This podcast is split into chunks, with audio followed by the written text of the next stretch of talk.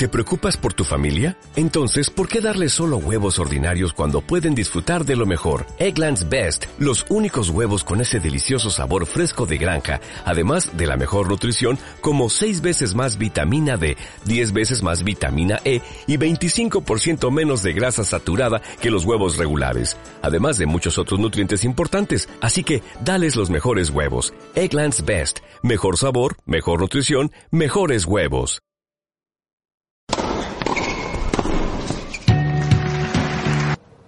¿Qué tal amigos y amigas? Bienvenidos un día más a este vuestro programa La Casa del Tenis, ya en su edición eh, número 17. Os hemos estado acompañando todo este 2018 y toca hacer balance pues de cómo ha sido este 2018 que estamos a punto de dejar y en el que ha habido pues máxima igualdad en el circuito femenino, el Big Three que ha dominado en el circuito masculino, unos nuevos torneos. Bueno, la verdad es que hay que contaros muchas cosas.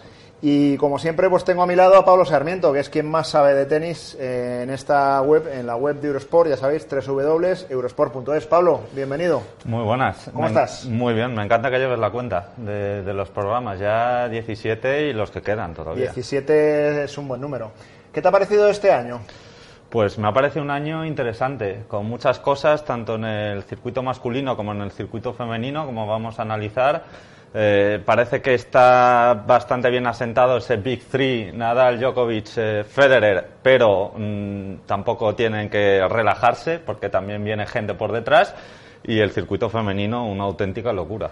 Es una locura, como nos decía Arancha Sánchez Vicario días atrás en una entrevista que hacíamos con ella y como hemos podido comprobar. Si te parece, Pablo, vamos a ir analizando o desgranando para todos los que nos estáis viendo o todos los que nos estáis escuchando. Ya sabéis que este programa se ve y se oye, lo podéis descargar el podcast tanto en iBox como en iTunes como en Spotify y podéis ver los vídeos pues en cualquiera de las plataformas, principalmente en la página web de Eurosport.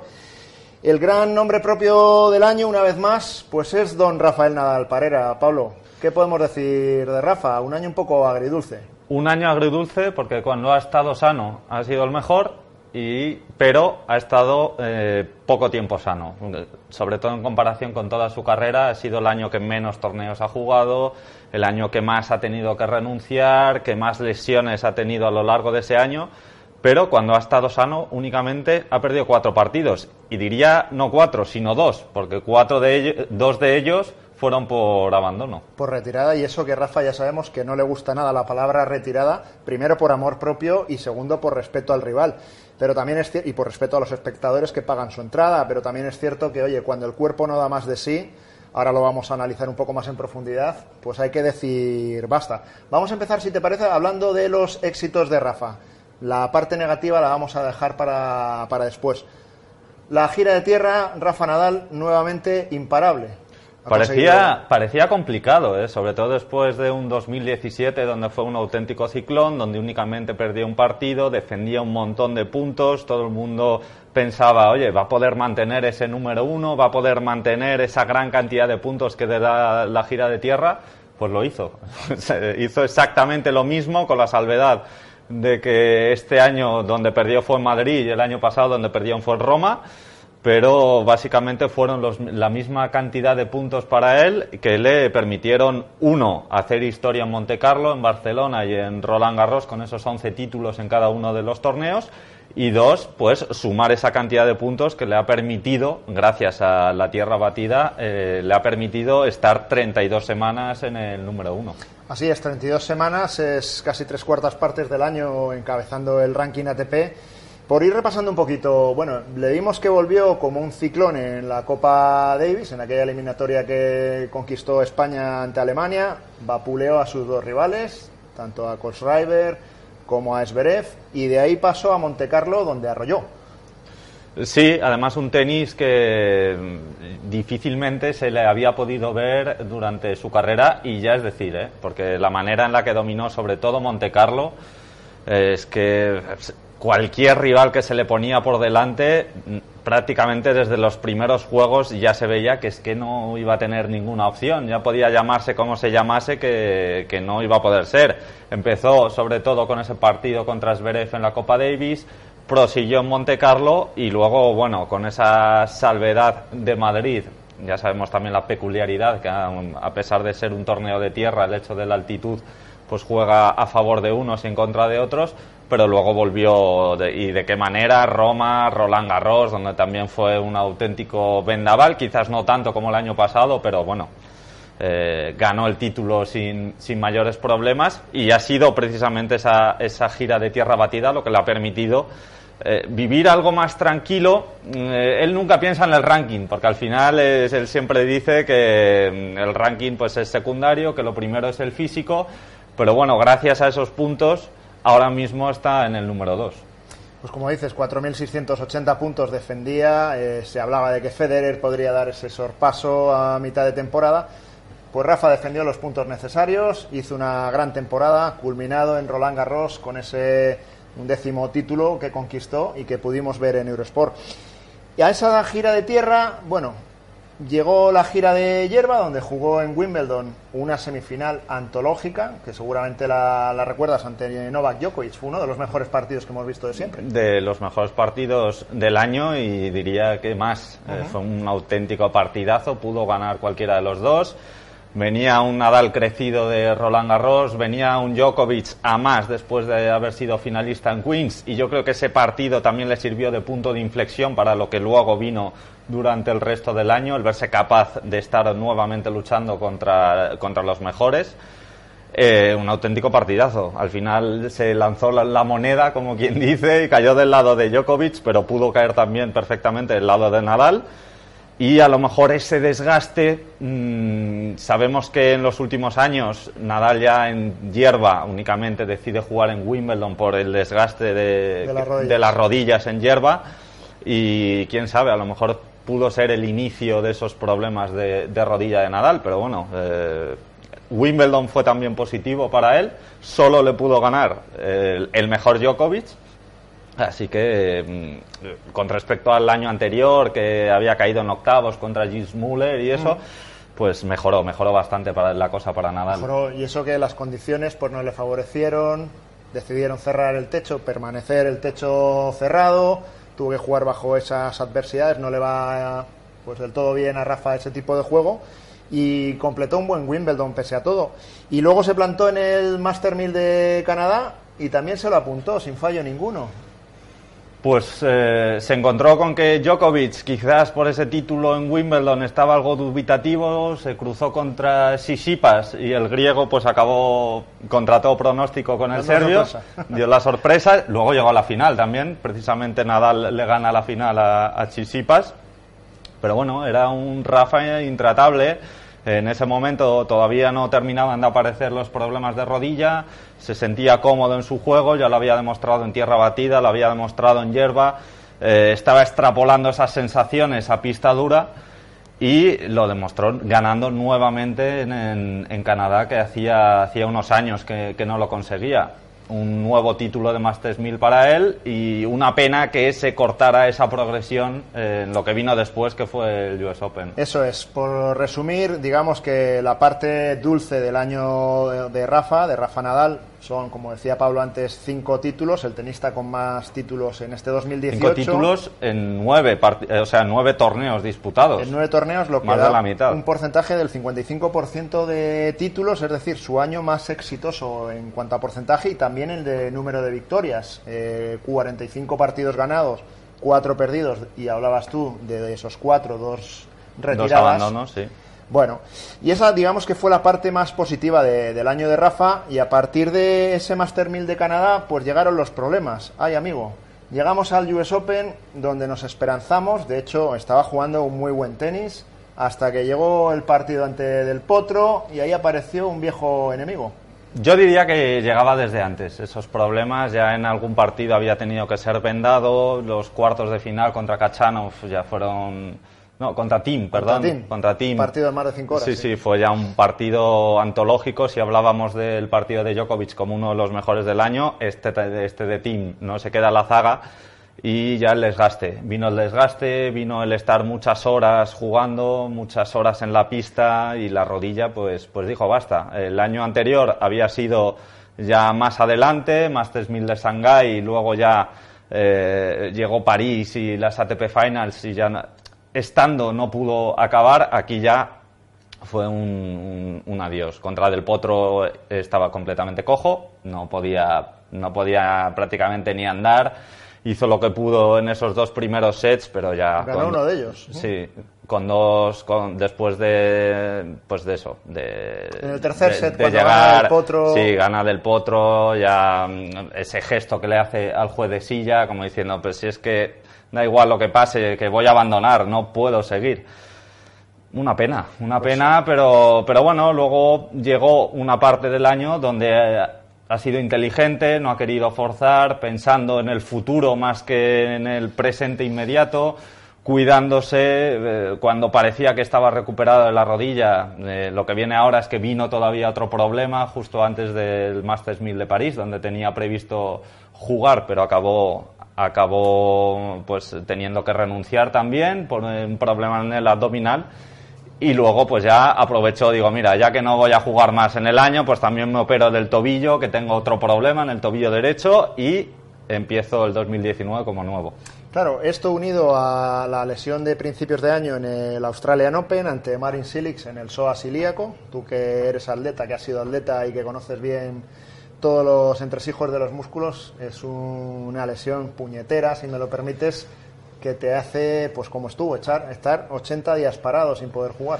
Eh, sí, es, es, una rotura, al final una rotura fibrilar en un sitio bastante malo, quizás derivado de los problemas que traía en la rodilla. Este, este, año Nadal, eh, cuando comenzó, comenzó directamente en el Open de Australia, no pudo jugar nada antes, había renunciado porque no estaba plenamente recuperado de esa rodilla quizás, esto ya son elucubraciones mías, ¿no? Quizás esos, eh, esos problemas de rodilla no estaban del todo bien y el hecho de forzar pues acabó haciendo que otro, otras partes del cuerpo, otro, otro músculo se resintiera y de ahí vino esa rotura contra Silic. Quizás no, quizás no tiene, no tiene nada que ver, ¿no? Pero, eh, pero sí, bastante puñetera, como dices, el hecho de tener que recuperarse, luego llegas después de toda la gira, la primera gira americana con Indian Wells y con Miami, eh, sin ritmo de juego. Eh, es cierto que si en algo es especialista Nadal es en llegar sin ritmo de juego y, ser el mismo de siempre, pero bueno, le costó le costó recuperarse, pero tuvo la suerte de recuperarse cuando llegaba a la tierra batida. Y entonces rápidamente Nadal, tierra batida, es un binomio perfecto, encontró las sensaciones, creo que tardó dos juegos en la Copa Davis, en encontrar las mejores sensaciones y acabar pues esa tierra batida, como hemos comentado anteriormente, como un auténtico ciclón. Pues efectivamente, como decías al principio, Pablo, cuatro lesiones, eh, lo que hablábamos, el psoas, el tendón rotuliano, el abdominal y esa operación pasó por talleres para operarse de un cuerpo libre articular que quedaban en su tobillo. Más de 200 días lesionado, cuatro lesiones en 2018, cuatro de las 21 lesiones que ha tenido en 15 años de carrera. Pues dice mucho. Y eso, pues como decimos, que no ha estado al 100%. ¿Qué hubiera pasado este año con un Nadal sin ningún tipo de problema? Pues, pues cuando estuvo sano, eh, arrasó, es que no, no quedó otra. Así que es cierto que si hubiera estado sano al final de la temporada, luego analizaremos la temporada de Djokovic, hubiera sido otra historia diferente, ¿no? Hubiera Tampoco sido hubiera sido muy bonito y a mí me hubiera encantado. Pero, pero bueno, al final esperemos que ese duelo en plenitud se dé en 2019. También podríamos añadir a Federer, que empezó bien el año y luego también ha ido arrastrando problemas físicos, aunque algo ocultos, porque hasta el final no dijo que tenía problemas en la muñeca, ¿no? Claro. Digamos que eso enlaza eh, con el hecho de que han sido pues el Big Three, el Big Three de toda la vida, porque Murray, pues lamentablemente le está costando volver de sí, aquella operación de cadera. la cadera sí que le está costando mucho más. Esa lucha por el número uno, Pablo. 32 semanas Rafa al frente de la clasificación, seis semanas Federer en ese comienzo del año, donde peleaba ahí con Rafa, se iban arrebatando el número uno. Sí, sobre todo después de Australia. Eso es, después de Australia. Y un Djokovic que a final de temporada, por la renuncia de Rafa y principalmente porque estaba a un nivel estupendo, acabó y ha acabado dominando 2018. Nueve semanas, así lo certifican. Claro, el tema es que Djokovic eh, en esa última parte venía de renunciar a todo ese tramo de temporada eh, el año anterior, con lo cual no defendía absolutamente ningún punto, desde Wimbledon hasta el final de año, todo lo que ha ido sumando iba sobre cero. De ahí que pasara del puesto 21, creo que llegó a estar en el ranking de la ATP, arriba, arriba, conforme iba ganando títulos, otro título, otro título, otro título, y acabó por arrebatarle el número uno a Nadal en lo que podríamos haber llamado una crónica de cambio en el número uno del ranking anunciado, porque visto que Nadal lesionado no podía defender esa posibilidad y Djokovic no paraba de ganar, luego al final en los dos últimos torneos de la temporada le, vino un poco el bajón físico sobre todo, le costó, le costó bastante. Pero ya había ganado tanto sumaba sobre cero, que al final era cuestión de tiempo que llegara a ese número uno. ¿Y por qué hablamos de Nadal, Djokovic y Federer? Pues al fin y al cabo, un año más en el circuito ATP viene dominado por estos tres, eh, estas tres leyendas del tenis. Los Grand Slam han sido cosas suyas. Y Australia lo ganaba Federer, ¿no, Pablo? Donde conquistaba su Grand el vigésimo, El vigésimo Grand Slam venía de haberlo ganado también el año anterior y, a, sí, Nadal. a Nadal. En esa también una final espectacular. En esta ocasión Llegó contra Silic, que fue precisamente el jugador contra el que Nadal tuvo que retirarse en cuartos de final. No tuvo mucha oposición. Mm, la verdad es que Federer, en, cuando llega a una final de Grand Slam, eh, es, complicado, cuando menos, batirle. Luego llegamos a, Roland Garros, también la pudimos disfrutar en Eurosport, eh, como haremos en estos próximos años. Y ahí Rafa fue muy superior. Acabó ganando a Dominic Thiem, al llamado príncipe de la tierra. Pero claro, de príncipe a rey hay, hay unos cuantos grandes slams de, de, por medio, ¿no? sobre todo, sobre todo en Roland Garros, el, el, décimo, estaba al caer. Eh, y es que, vamos, no, yo creo que nadie, hombre, siempre puedes tener la duda, ¿no? De que alguien pueda batir a Nadal y si alguien podía ser eh, en ese torneo, quizás sí que podría ser eh, Dominic Thiem Esberev le ha costado algo más en los torneos de, de Grand Slam, pero estamos en lo de siempre. Un Nadal en una final de Grand Slam te tiene que aparecer, pues eso, eh, Federer, eh, Djokovic, eh, Babrinka en sus mejores tiempos, un ¿no? Gran oponente. Pues un tenista superlativo, mm, del Potro también lo consiguió en, el US Open. pues eso, un tenista superlativo que pues, eh, pues que en su mejor momento, en el mejor momento de su carrera, pueda con el auténtico rey de la tierra batida que es, que es Rafa Nadal. Y luego los dos últimos Grand Slam del año pues cayeron del lado de Novak Djokovic, además en sendos triunfos para mí bastante parecidos, dominador en las finales, tanto en Wimbledon. Sí, no hubo mucha historia. También es cierto a, a Wimbledon llegó Kevin Anderson, que venía de una paliza Venía de un maratón en semifinales, pero es que a esas semifinales ya había tenido otro maratón en cuartos de final, donde remonta a Roger Federer un 2-0 en contra. Eh, luego fue Isner, si mal no recuerdo, también un partido de estos eternos. Isner, que parece que está eh, acostumbrado y abonado a, las, a los partidos eternos en Wimbledon, esta vez no llegó al nivel de aquel contra Nicolás Mahut. Pero bueno, también acabaron 26-24, creo recordar, el, último set, ¿no? Este año, por cierto, no, no vamos a ver eso. Eh, ya ha habido cambios en las normativas, eh, cada uno ha tirado por, por un lado.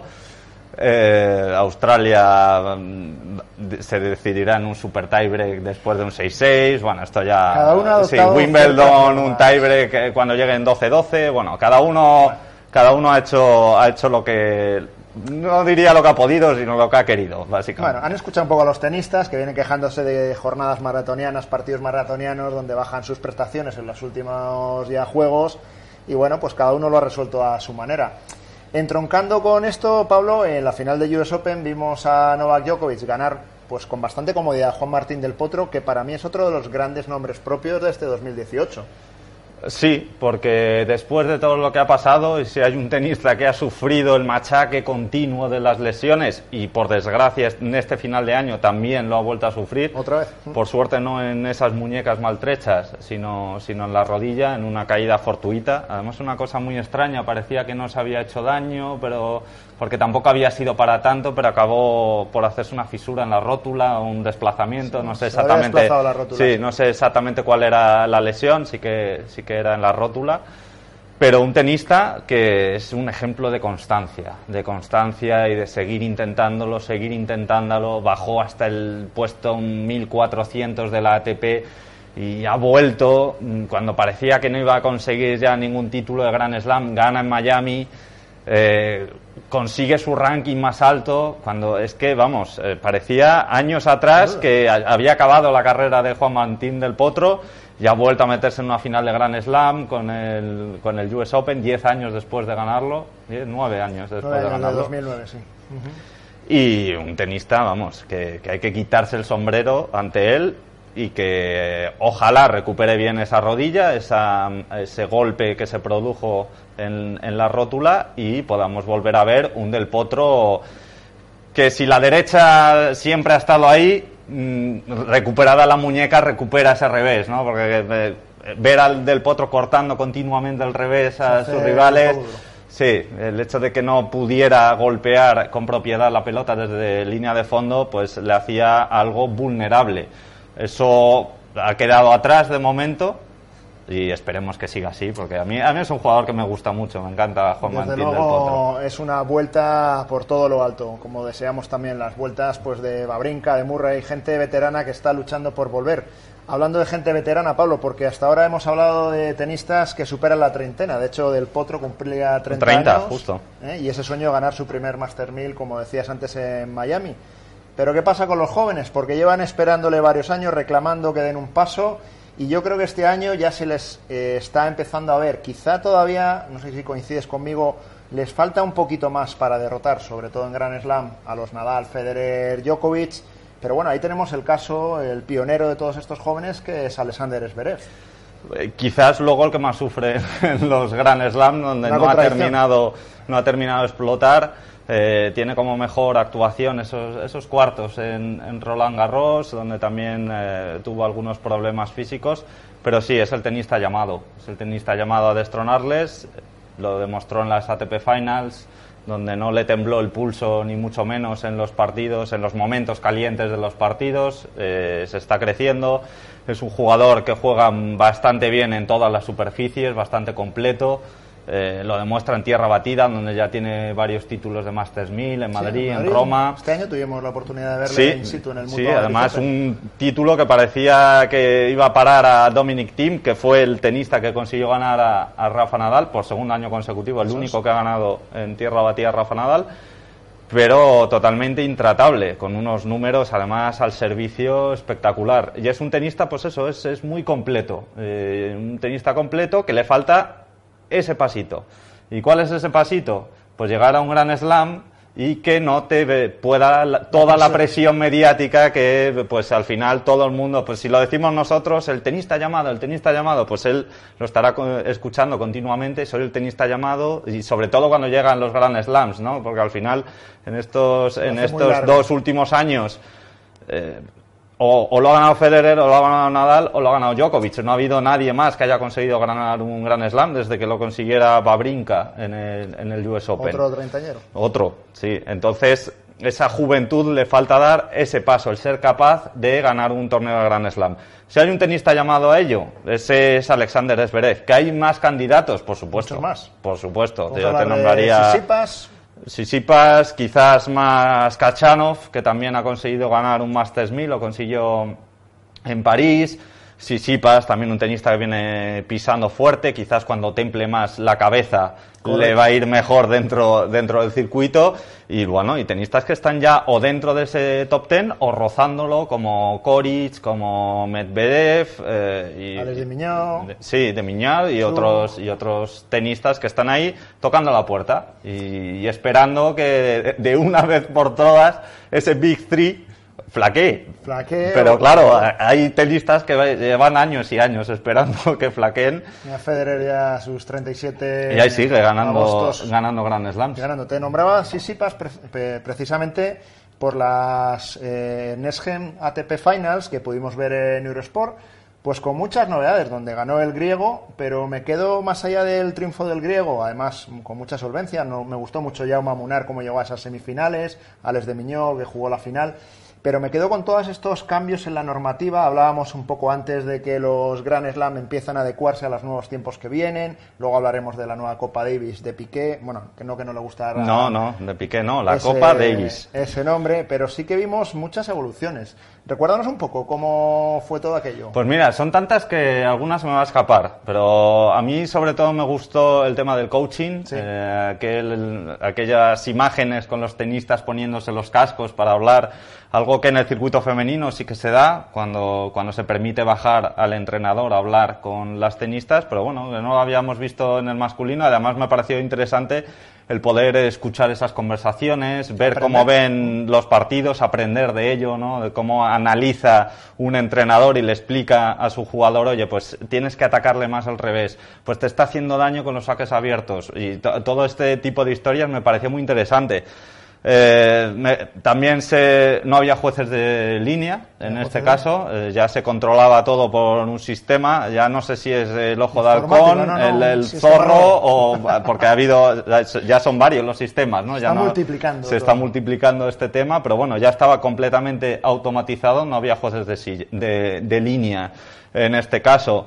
Eh, de los toalleros, por ejemplo. Los toalleros, que al final eh, se habló mucho, pero bueno, quedó al final, yo creo, en una anécdota, ¿no? El hecho de que, pues oye, pues van, cogen la toalla, eh, quizás ese problema con el tiempo, mm, porque claro, otra de las novedades era ese reloj, que bueno, que eso ya se ha visto en torneos de la ATP, en Grand Slams, como se vio en el, en el US Open, ese tiempo controlando el tiempo entre saques que a algunos les gusta más, a otros les gusta menos, eh, hay algún warning que otro, pero bueno, tampoco ha ido a más y yo creo que es una medida que al final va a acabar eh, implantándose por temas televisivos. A mí, Pablo, me gustó esa medida de los recogepelotas, eh, perdón, que hubiera toalleros en vez de que fueran los recogepelotas los que llevaran la toalla al tenista. Hemos visto casos ciertamente desagradables en los últimos tiempos. Mm de acuerdo, me acuerdo de escribir un artículo junto a ti, un reportaje, en ese sentido, preguntando un poco, pues tanto a psicólogos, eh, a recoge pelotas, a tenistas, a extenistas,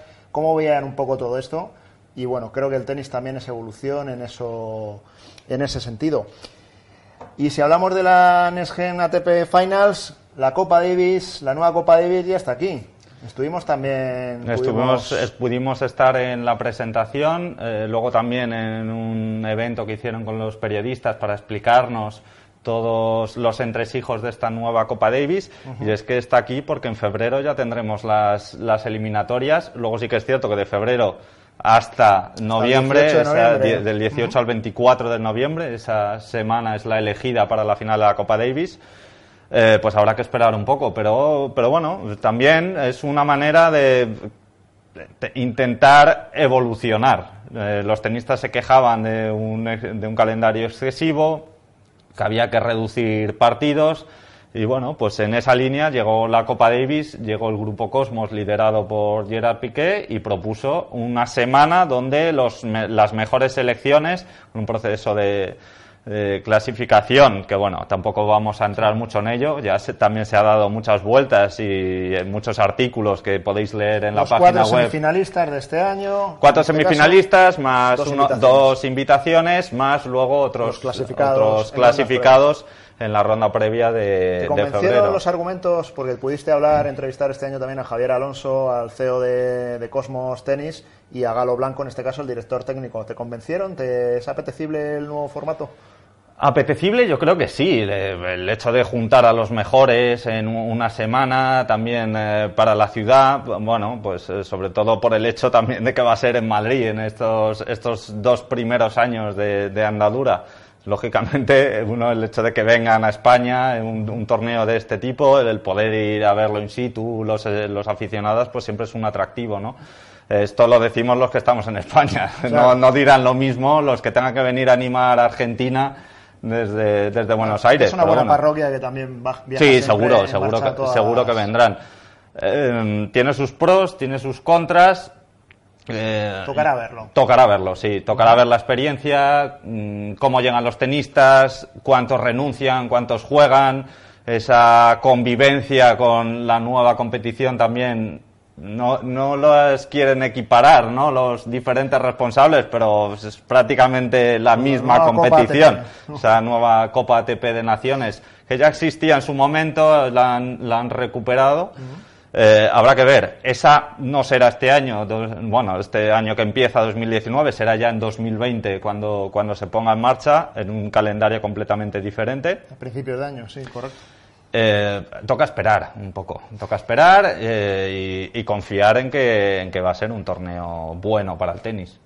Hablando de esperar, Pablo, ¿qué podemos esperar o mejor dicho, ¿qué hemos visto este año en cuanto a la Armada Española? Antes de pasar a hablar del capítulo femenino, porque si bien es cierto que para mí ha quedado un gran nombre propio por encima del resto, David Ferrer, que anunció que se retira este año, cosa que nos duele al, pues, siempre uno de, los, grandes de nuestra historia del tenis.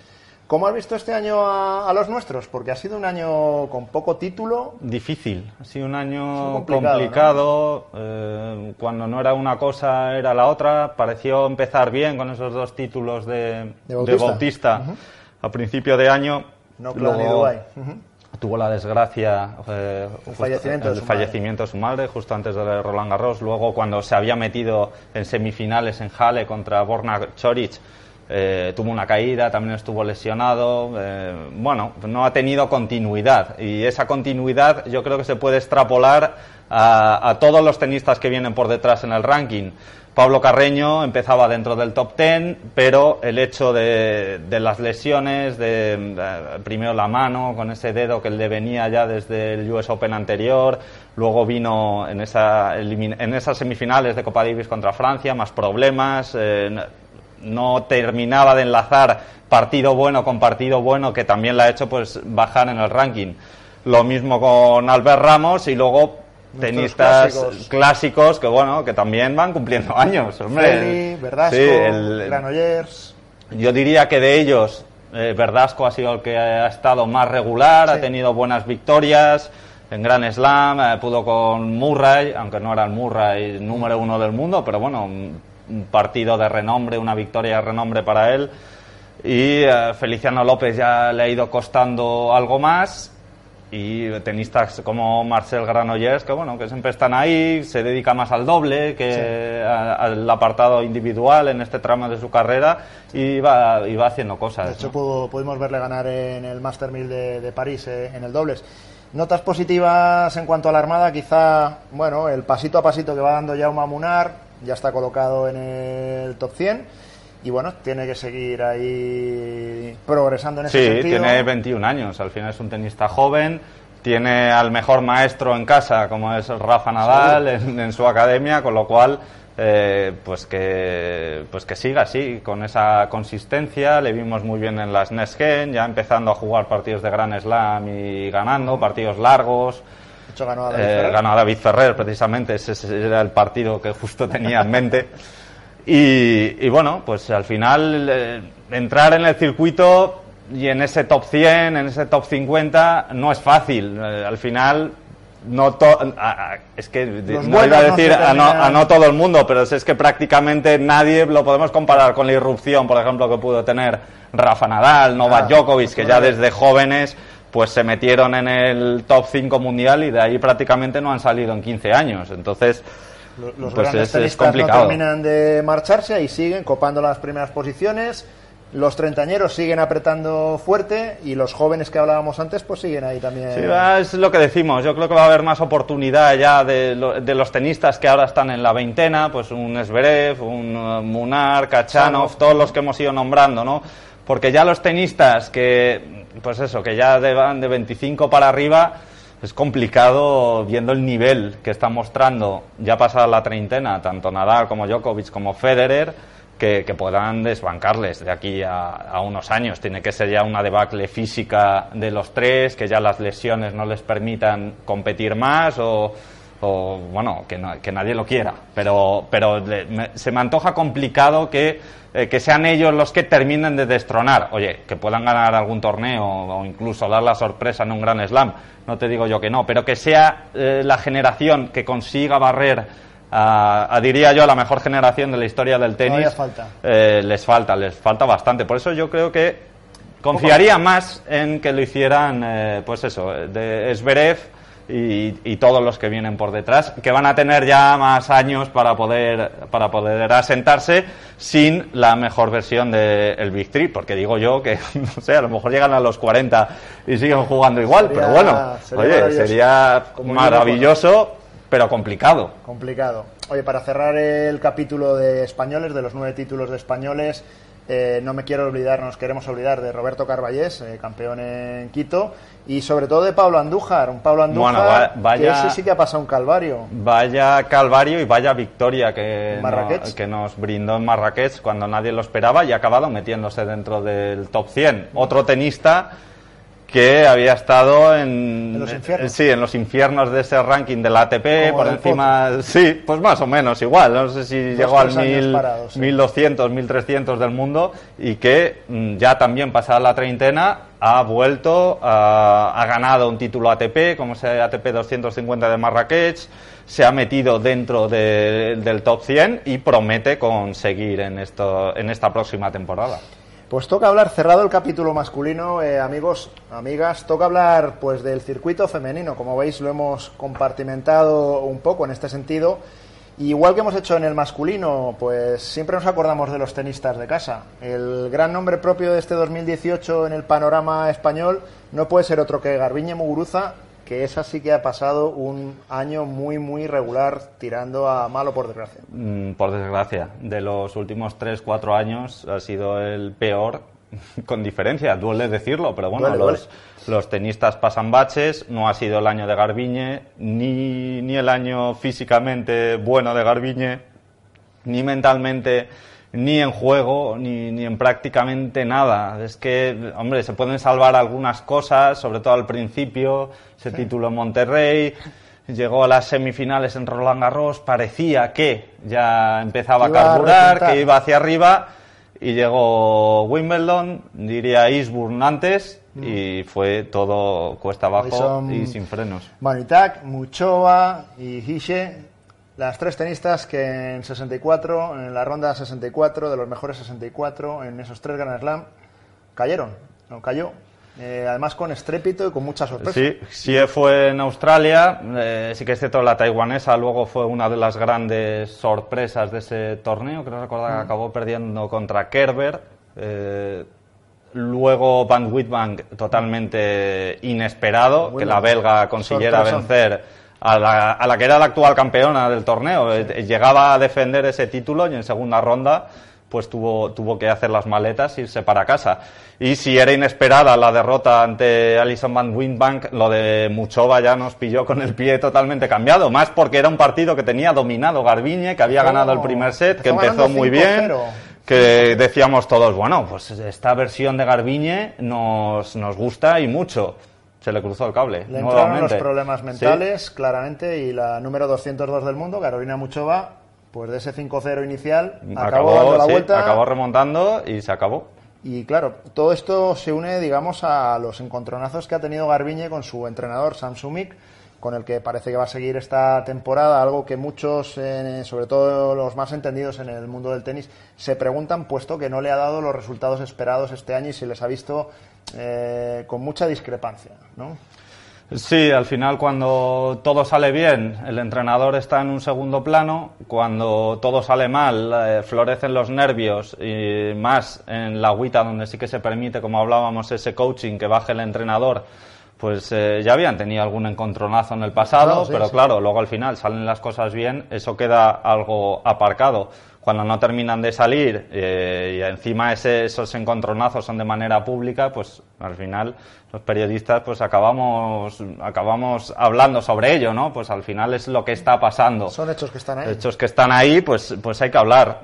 Mm, al final ha decidido no cambiar de entrenador, sus razones tendrá. Mm. Habrá que ver qué le depara este 2019 porque desde luego por tenis Garbiñe es probablemente una de las tres, cuatro mejores tenistas o el mejor tenis de estas tres. Totalmente, porque es una jugadora completa, una jugadora con unos golpes muy potentes, muy dominadora. Cuando Garbiñe está bien física y mentalmente, y sobre todo recalco esa parte de mentalmente Es una jugadora dominadora, no deja, no deja jugar a su rival, la mantiene prácticamente a uno o dos metros de la línea de fondo, golpe muy plano siempre, muy potente ya desde el servicio. Mm, puntos muy cortos, que es cierto que cuando, cuando vemos a la Garbiñe ganadora son saque, derecha, subo a la red y esa volea que no deja botar la pelota, volea de recorrido largo para ganar el punto. Ese yo creo que es el, el estilo ideal de Garbiñe. Seguro. No lo hemos visto este año prácticamente, ese, es el problema. No hemos visto a la Garbiñe de Wimbledon del año pasado, no hemos visto a la Garbiñe de Cincinnati sobre todo, mm. cuando ganó, cuando consiguió, el número cuando consiguió el número uno del mundo y ese torneo que fue una, un estilo arrollador, abismal, parecía que, que, se iba a comer el mundo en los siguientes torneos, llegó al US Open como la favorita indiscutible pero no ha terminado, no ha terminado de enganchar, quizás ya esas dudas, eh, el hecho de no enganchar un, no, mala, pero tampoco buena, buen principio de año, pues le ha llevado al final, pues eh, todo eso va, comiéndole la cabeza, ella misma seguramente se come la cabeza, oye, ¿y por qué no soy capaz de eh, ser la tenista que he demostrado que puedo ser? Y al final, pues yo creo que el hecho de desconectar, que llegaran las vacaciones, eh, pues le puede venir bien para ese reseteo necesario.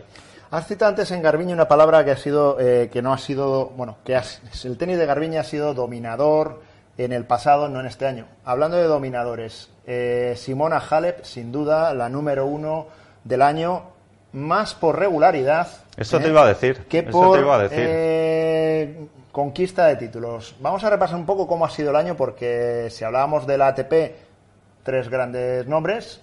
Sí, sobre todo hablando de, de Grand Slams. Luego sí que se ha abierto algo más el abanico en los Masters 1000, aunque bueno, siempre con ese, ese dominio de, de, los tres grandes, pero el circuito femenino es que cada torneo es un mundo, en cada torneo brilla una tenista y se ha, se ha repartido como como el gordo de, Navidad, ¿no? De esto que... Este año, para, para, dar unos datos y centrarnos, eh, cuatro campeonas distintas en Grand Slam, ahora los repasaremos, hasta ocho tenistas diferentes reinando en los Premier eh, Mandatory, en los torneos importantes WITAs, en la WITA Finals.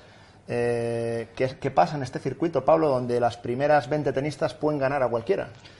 Pues que hay una igualdad tremenda, una igualdad tremenda, donde el hecho de que pille una tenista su momento bueno dentro de una semana o dos que duran los Grand Slam, pues le hace mm, ir pasando rondas, creciéndose y ganando un título, a veces esperado, a veces no, eh, pero que eso, que es que dentro de las, bueno, te iba a decir las 15, pero incluso más, dentro de las 20 primeras, 20, 25 primeras del mundo, cualquiera puede ganar cualquiera de los títulos, ya no un Wita Premier 5, un Wita Premier Mandatory, eh, sino un gran slam, como, como hemos visto, ¿no? Al final son tenistas eh, que este año, excepto Kerber, se han estrenado ganando, ganando un gran slam. Sí, es porque Botniaki ganaba a Halep en Australia, digamos que la final, bueno, más esperada, la número uno y la número dos en ese caso. Además un partidazo espectacular ese de y conquistaba su primer título de Grand Slam la danesa.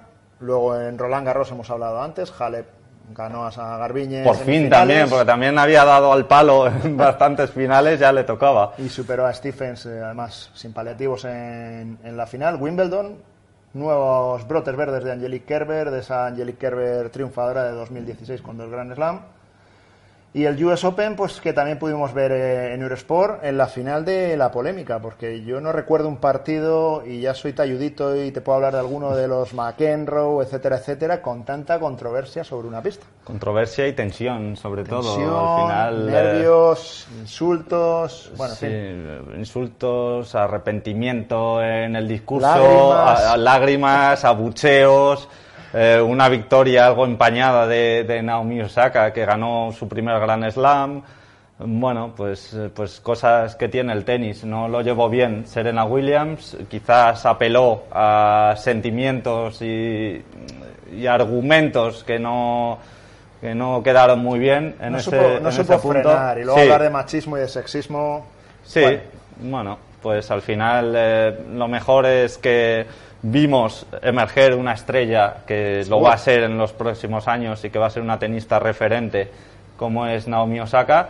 Vimos a una Serena Williams que después de su maternidad ha sido capaz de meterse en la final de Wimbledon y en la final del US Open y ser una tenista que, que va a tentar contra ese récord de Margaret Court. Sigue a las puertas. Sigue ahí, ahí, ahí, a puntito a puntito, pero, pero bueno, va a ser una tenista a tener muy, muy en cuenta en este, en este nuevo año. Y yo me quedaría con eso, eh, más que con temas extradeportivos, en, Sí. enfados, eh, salidas de tono pues Un me quedaría momento, sí sin duda, tenso un momento tenso. tenso. Sí, bueno, y esos nombres a los que citas, claro, es que hablábamos de todas estas tenistas, pero claro, Vitova, Pliskova. sí sí o sea hemos nombrado Bertens, tres cuatro pero nos pueden salir 20 Sabalenka, nombres Otro de los grandes nombres que está emergiendo. En fin, la verdad es que 2019 va a ser un año muy entretenido. Lo vamos a poder comprobar en este Open Australia. eh, bueno, en otra serie de torneos que vamos a ir dando a lo largo de este año. Pero claro, si hemos hablado un poco de, de las grandes figuras del tenis, también tenemos que hacer un hueco a nuestra armada, porque, bueno, Carla Suárez se quedó de nuevo con la maldición de los cuartos, el mejor revés, el revés más elegante del circuito y otra vez apeada además en un partido, en un partido sí de lo más extraño que he vivido en, en mi, en mi tiempo como periodista cubriendo el tenis yo diría de lo más extraño que he visto ahí no se callaba absolutamente nadie parecía aquello eh, una discoteca a las 3 de la mañana Hay que explicar al que no lo viera que bueno, eh, la pista central del US Open sí permite moverse en las gradas. Sí, claro, es tan de grande, arriba. es tan grande, al final es, es la pista más grande. de Arzuras es la pista más grande. La, la pista fija para tenis más grande del mundo. Entonces, al final, en el anillo superior sí que se permite a la gente moverse, algo que en los demás torneos pues no se da, ¿no? Eh, son, pues el tenis siempre es muy cuidadoso con el respeto al juego, el sentarse, el no poder entrar y salir de la pista, salvo en los descansos para los espectadores, enseguida pidiendo silencio, pero claro, eh, eso en el estadio Arturase se, se da en el anillo inferior, pero no en el anillo superior, con lo cual eh, yo no sé qué pasaba ese día, porque sí que es cierto que los tenistas siempre dicen que el US Open es el torneo donde más ruido hay en, en la pista, y más en una pista enorme, y más ya si cierran el techo Claro, retumba todo. retumba todo, pero es que lo de, lo de aquel día de verdad era una cosa espectacular. Lo comentaban nuestros compañeros, creo que era Ma- Manuel Pollán y Conchita Martínez los que estaban comentando, o, o Fernando, Fernando Gómez. Fernando Gómez. Eh, que claro decían esto es que vamos es una manera eh, Incomprensible. eh, incomprensible ello, y bueno. más y más que nada porque el juez de silla tampoco No se tampoco se imponía ante ante el ruido no y al final le pues pudo- le le pudo pudo costar costar. Sí, le pudo costar, pero bueno, tampoco vamos a decir que fue la razón por el cual Madison Keys superó a Carla Suárez. Lo que está claro es que Carla Suárez desarrolló su mejor juego del año en el US Open, lo Sí. vimos, eh, sobre todo ese partido contra Sarapova, tremendo, espectacular. Como- Gabriel García también. Sí, también, Buen también. partido. Eh, cómo le funcionaba al revés, cómo era consistente desde el fondo de la pista, una tenista que quizás es un poco diferente a Muguruza, si decíamos que Muguruza es una tenista de puntos cortos, de potencia, de, de ganar cuanto antes ese peloteo, Pim, pam, pum. Carla Suárez necesita, necesita pues ir moviendo a su rival, sobre todo el revés, ese revés que tanto te gusta una mano, que, que pueda mover, que pueda cruzar, paralelo, eh, cruzado, y al final pues ir madurando el punto. Vimos esa mejor versión en el US Open, pero sí que es cierto que también le ha costado encontrar la regularidad. Grandes partidos, recuerdo, además esa la vivimos in situ en la misma pista de la Caja Mágica contra Svitolina, un partido tremendo también, Estupendo. Eh, pudiendo contra una tenista que luego ganó las Wita Finals. Sí, sí. Eh, pero luego otras derrotas en primeras rondas que no le permitían encontrar el nivel de juego. Pero bueno, el cambio de entrenador le ha venido bien. Hemos vuelto a ver una buena Carla, sin problemas físicos, sobre todo, ese hombro maltrecho que le traía por la calle de la amargura. Con lo cual, eh, ha sido un 2018 positivo para ella de cara a lo que puede venir en 2019. No nos olvidamos tampoco de Lara Roa Barrena, Silvia Soler Espinosa, eh, Sara Sorribes. Bueno, poco a poco consolidándose, primera, segunda rondas de los Grand Slam, haciendo lo, que pueden. Y también me quiero quedar, pues, o ser muy optimista, o ciertamente optimista, dejémoslo así, pues con las tenistas que van llegando, eh, Georgina García, Bolsova, Paula Badosa, en fin, hay que darles tiempo, ya estamos viendo. Bueno, sí, estamos viendo ya cómo son capaces de ir entrando en cuadros principales de, o en las previas de Grand Slam, peleando por entrar. Eh, Paula Badosa, precisamente, consiguió ese título que pudimos ver en Eurosport, en el Open de Valencia femenino. Bueno, son tenistas que acabarán llegando. acabarán llegando, hay que dar tiempo, eh, pero están, están dando buenos pasos en la buena dirección y acabarán llegando a ese top 100 mínimo de la agüita y de ahí para arriba. Y no me quiero olvidar tampoco en este apartado, eh, igual que hablábamos de la retirada de David Ferrer, que se nos marcha a partir de 2019. No se nos ha ido todavía, como él dice, quedan, sí, quedan seis torneos, creo que dijo que tenía que tenía previsto y eh, una pena, la verdad. Pues el otro, la otra despedida que nos duele es la de Anabel Medina, nuestra capitana de la Copa Federación, que puso pues punto y final a su carrera exitosa como tenista. Eh, bueno, en un año que también se retiraba sorprendentemente Agnieszka Radwanska, otras veteranas como Schiavone o Roberta Da Vinci pero sobre todo Anabel Medina, pues tanto nos ha dado al tenis. Sí, sobre todo en esa modalidad de dobles donde ha sido un referente no español sino, sino mundial. Eh, pues una tenista que, que ha dado mucho, medallas olímpicas, mm. torneos de Gran Slam y que bueno, ahora sigue mm, en esa labor de capitana de Copa Federación intentando reflotar el equipo el equipo español que va, que va a intentar ir hacia arriba. Así que bueno, seguiremos disfrutando ya no en la pista de Anabel Medina, pero sí dentro del mundo del tenis. Así es, eh, Pablo, pues toca llegar a su fin. Eh, hemos hecho un repaso bastante exhaustivo, probablemente más del tiempo que teníamos previsto. Nos hemos dejado muchas cosas, pero bueno, es que un año da para mucho. Un año de tenis da para mucho, ya sabéis que Eurosport es eh, la casa del tenis, uno de los deportes bandera en este caso. Tenemos la nueva temporada a la vuelta de la esquina, la vais a poder ver enseguida y espero, Pablo, pues poder seguir compartiendo estos programas de la Casa del Tenis nuevamente contigo. Por supuesto, aquí estaremos. Ya sabes que encantado y que siga adelante este programa y que, por supuesto, lo podéis ver en Eurosport. Eso lo podéis ver en Eurosport. Recordar www.eurosport.es en todas las plataformas principales de podcast, tanto en iBox, iTunes, eh, Spotify etcétera, etcétera. Eh, un saludo para todos y gracias por estar al otro lado. Hasta pronto. Adiós.